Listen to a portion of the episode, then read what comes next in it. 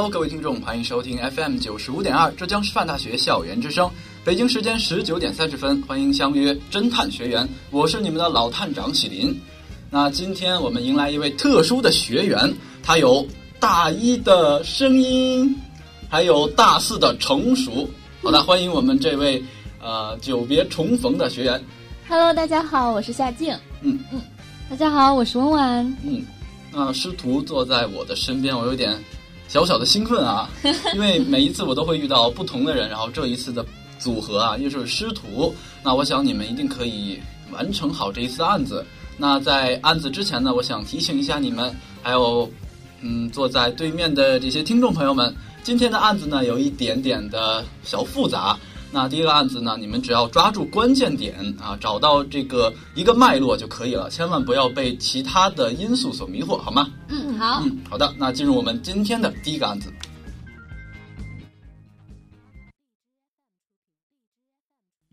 碑上的指纹。七木一郎的尸体于星期一中午在新宿某公寓五零六号房间被发现，因房门没锁，来找他的同事进入房间后发现了他的尸体。死者倒在卧室的沙发上，头部被击，当场死亡。现场没有发现凶器，一定是凶手拿走了。屋内开着电灯，写字台的抽屉被翻过。因受害人是一人独居，所以不清楚有什么东西被盗。桌子上放着一个空玻璃杯子，杯中虽然是干的，但似乎是喝过威士忌。从杯子内检测出有酒精成分。另外，杯子外侧有受害人的指纹和唾液。警方从侦查中了解到，被害人有敲诈嫌疑。一旦窥见艺术界人士的丑闻，就以在周刊上发表相威胁，而向当事人索要现金。据此，发现了两个涉嫌者，一个是电视播音员西泽，另一个是摇滚歌手北原。青木被害的当晚，两人先后到青木的寓所去过，是去送现金以索回青木掌握的丑闻照片。两人没有见面。据西泽说，青木用嘉宾威士忌酒招待他，北原则说自己正在戒酒。青木自己从厨房拿出一瓶威士忌和一个杯子，在酒杯里加了威士忌，一个人喝了起来。从现场只有一个杯子，杯子上只有被害者的指纹和唾液来看，被害者是死在接待北原之后，但不能仅以此断定北原即是凶手，因为很可能死者在北原之后接待了西泽。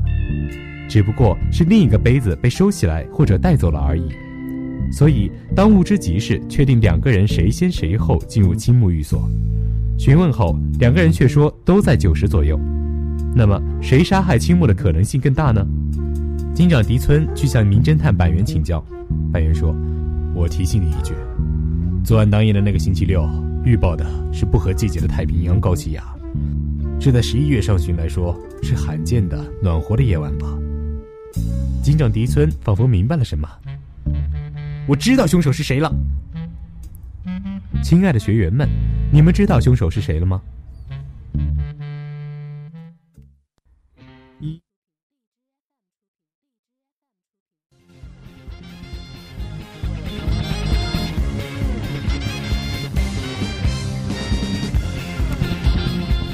好的，那两位听完了今天的第一个案子，那这个案子一共有两个犯罪嫌疑人，对吧？嗯、啊，一个是木青的老朋友西泽，另一个是他的伙伴，一个摇滚歌手北原，对吧？两位，那幸福二选一，那你们觉得，呃，像这种题目啊，就是如果不是他就是他嘛，嗯嗯，那一般会以什么方式来抉择呢？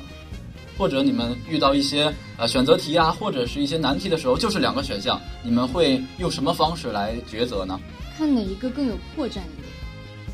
哪一个更有破绽，然后你就不选择它。对，嗯，或者说看哪个人在说谎话。哪个人在说谎话？嗯那你们有没有找到一些破绽或者谎话呢？嗯，先从嗯一个矛盾的点，可能就是这个酒杯。嗯一个是说用了嘉宾的威士忌去招待他，嗯。另一个是说，呃自己在戒酒，但是木青呃青木他自己拿了一个酒杯一瓶威士忌出来，嗯。自己一个人喝，嗯。就是这里有一个矛盾点。嗯，那另一个矛盾点呢？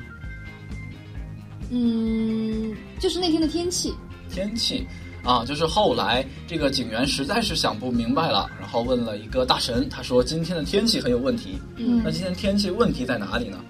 因为他有说好像是什么，呃，暖和的夜晚。嗯，我觉得他既然有提到温度，肯定和之前的冰块很有关系。和冰块有关。嗯，呃，那可能这个案子就会变成了一种好像是呃从物理现象来判断出这个案子的漏点，是吧？嗯，对，有这个可能。嗯，那咱们就顺着这条思路，那想到了一个温暖的夜晚和冰块，到底会有什么关系呢？那这样吧，比如说冰块遇到呃温暖的夜晚会怎样呢？融化。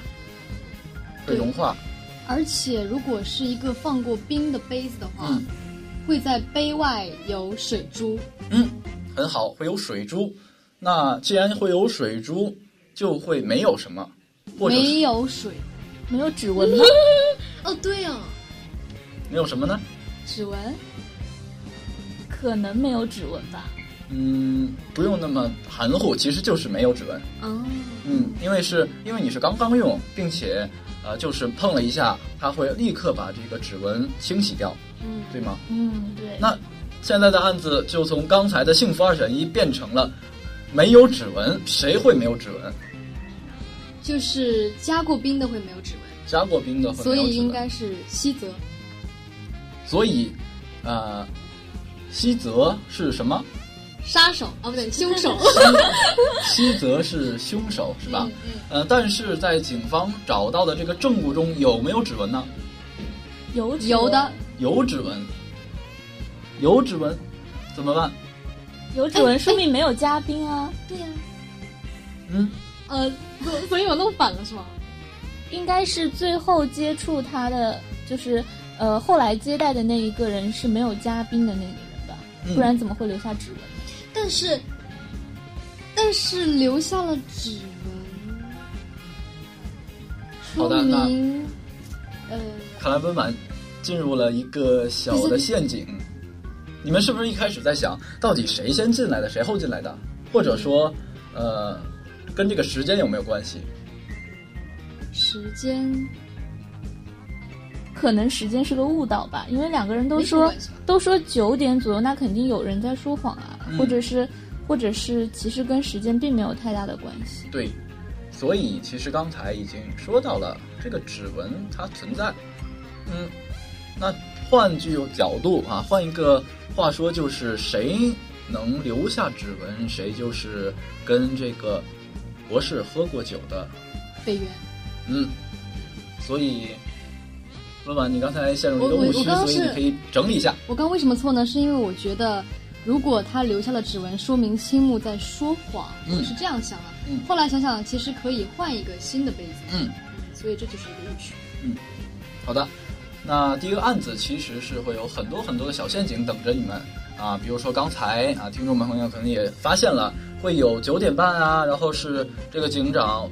呃，说到底谁先进来，谁后进来的？嗯然后后来后进来的这个人一定是凶手吧？但是我们并不能推断出来。对，呃，最后由于这个请教了一位大神，他说，呃，晚上天气很暖和，嗯，嗯，然后导致冰和那个杯子同时外面会有水蒸气，会有水滴，导致这个指纹并不存在，所以留下指纹的那个人就是凶手，没错。好吧？嗯，非常清晰。那第一个案子两个呃师徒啊也是完圆满的告破了。好的，我们得赶快进入第二个案子。第二个案子确实确实很绕很绕，很难吗嗯所以你们很绕很绕，并且你们会、呃无法接受最后的答案，所以我很期待你们的表情，就是这样。嗯，好的，进入我们的第二个案子。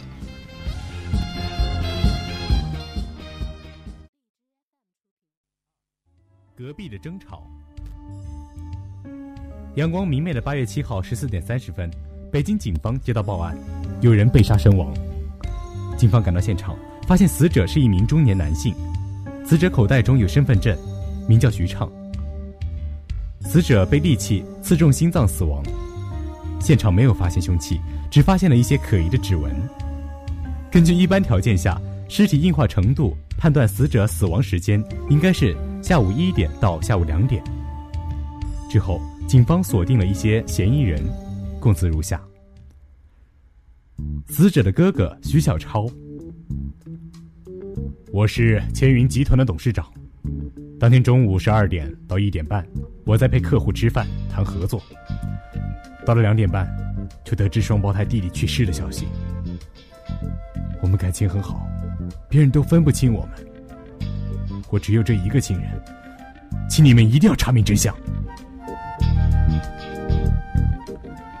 报案人吴璇。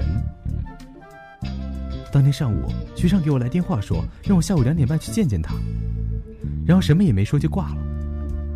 当我到他家的时候，门没关严，我直接就进去了。进去后，我就发现徐畅已经死了。我和徐畅是老朋友，我确定电话是徐畅打给我的。我是千云集团的员工，董事长对徐畅特别好，没话说，就连房子都是董事长给他买的。可徐畅就是不争气。案发后这几天，董事长性格大变，可见他失去弟弟，非常伤心。死者的仇人肖楠说。当天十一点三十，他叫我去了他家，中途我们起了一点小争执，后来坐了一会儿我就走了。下午十三点以后，我一直在和几个朋友打牌，直到晚上。经警方调查，现场留下的可疑指纹就是肖楠的。死者的前女友雨辰说：“那家伙整天游手好闲，就靠他哥给他那点儿钱。”几天前，他无缘无故跟我提出分手，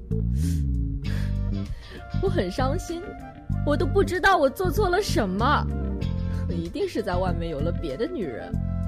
哼，案发当天，我一直自己待在家里，才没见过那个该死的负心汉呢。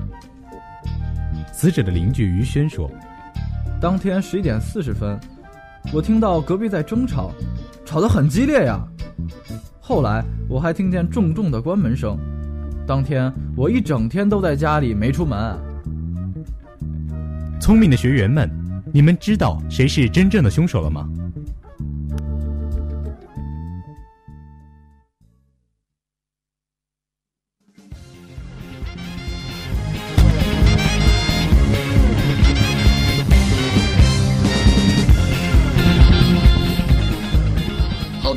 第二个案子也听完了哈。我相信两位学员，包括在呃嗯电波旁边的这些听众朋友们，你们一定奋笔疾书，非常认真的把这些呃时间点全部标了出来，对吧？啊，什么一点半啊，一点四十啊，死亡时间啊之类的。对。那你们可以稍微告稍微跟我梳理一下这个时间线吗？时间啊，嗯嗯，首先死者的时间被判断是。十三点到十四点这个时间，然后在这个时间段里面又又有很多人，就乱七八糟的人，乱七八糟 都出现了。那问问你有没有记录或者说排列出来有可能啊有动机或者有时间作案的人呢？死者的哥哥，嗯，小超呢，他是当天是十二点到一点半在跟客户谈合作，嗯。然后两点半才知道那个弟弟死了。嗯。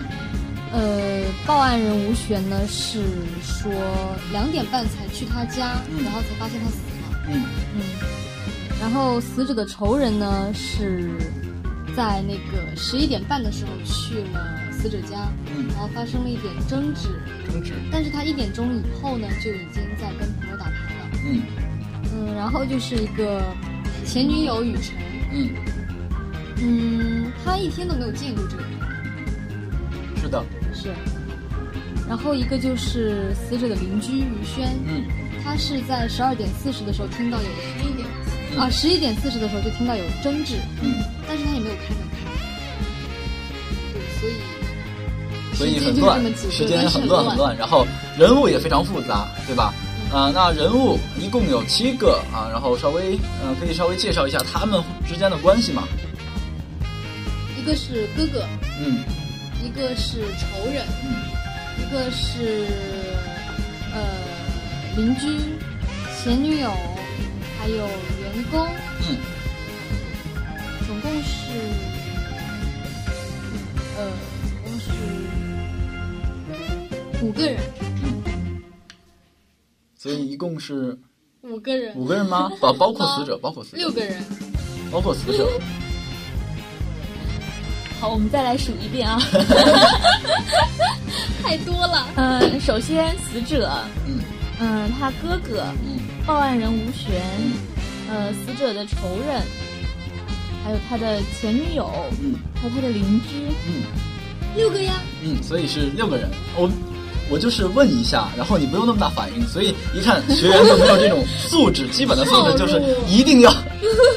一直在问人数，我们当然要数给你听了，探长。好的，呃，那人数已经报告完毕。嗯，嗯所以呃，在有限的时间里，谁有可能去杀害这个死者呢？他哥哥，嗯，这么断定吗？还有吗？他的仇人他的熟人还有吗？还有不是按照时间线来去看，因为他是在十三点到十四点死亡的，嗯所以在他之前去行凶的人都有可能会杀害他，就是见面的人。那吴璇是不可能的，嗯，吴璇为什么不可能？因为他两点半以后才去的。嗯，可是也没人证明他两点半之前就去。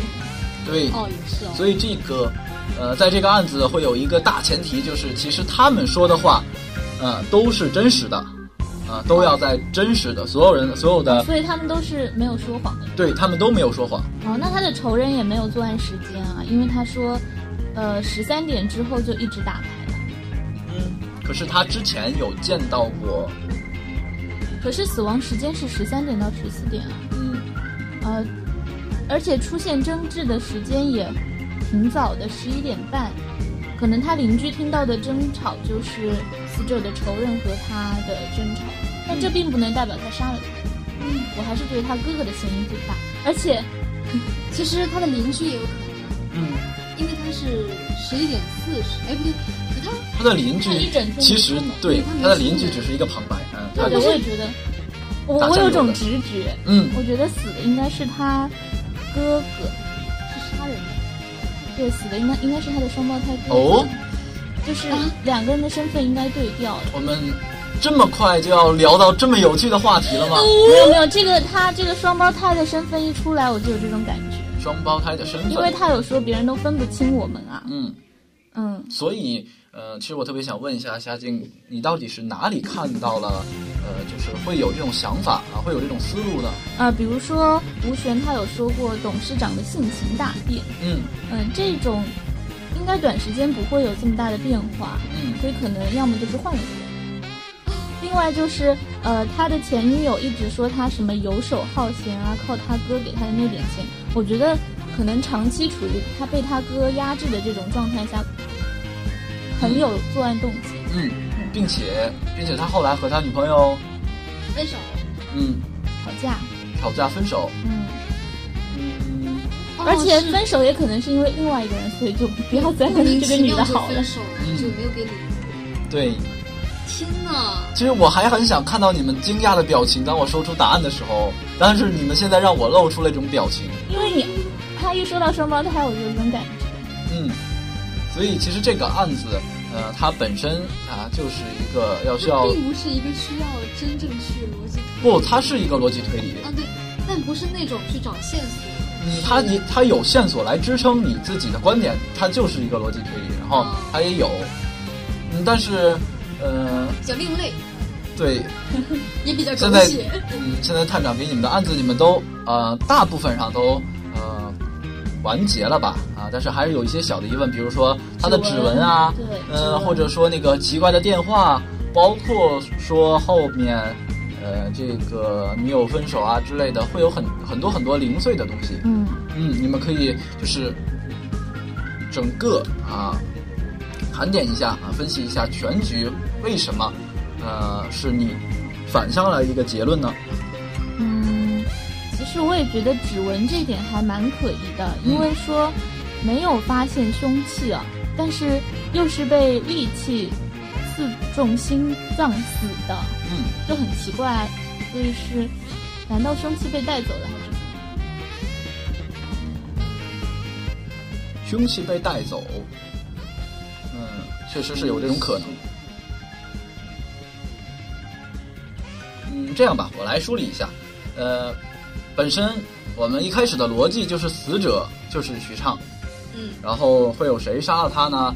呃，首先，呃，他的哥哥有足够的时间，因为他在他死的时候是十三点到十四点，啊、但是他哥哥十二点半的时候跟他一起吃了饭，嗯，然后，然后包括到后面这个，呃，肖楠，他的仇人啊，跟他碰了一个面，呃，并且有一些动机，嗯对吧？逻辑上来讲，其实动机最大的就是这个凶手，这个最严重的这个犯罪嫌疑人，嗯，因为有指纹嘛。对，并且有指纹，其实是完全可以诬陷他的。嗯，对，就指纹就是呃肖楠的嘛。嗯，对，所以按按照咱们正常的逻辑，一个正向思维的话，肖楠是本期的这个中奖人员啊，他是这个凶手。嗯但是，呃，中间会有很多疑点，就是为什么他的性格大变？刚才佳静姐说了啊，包括到后面这个奇怪的电话。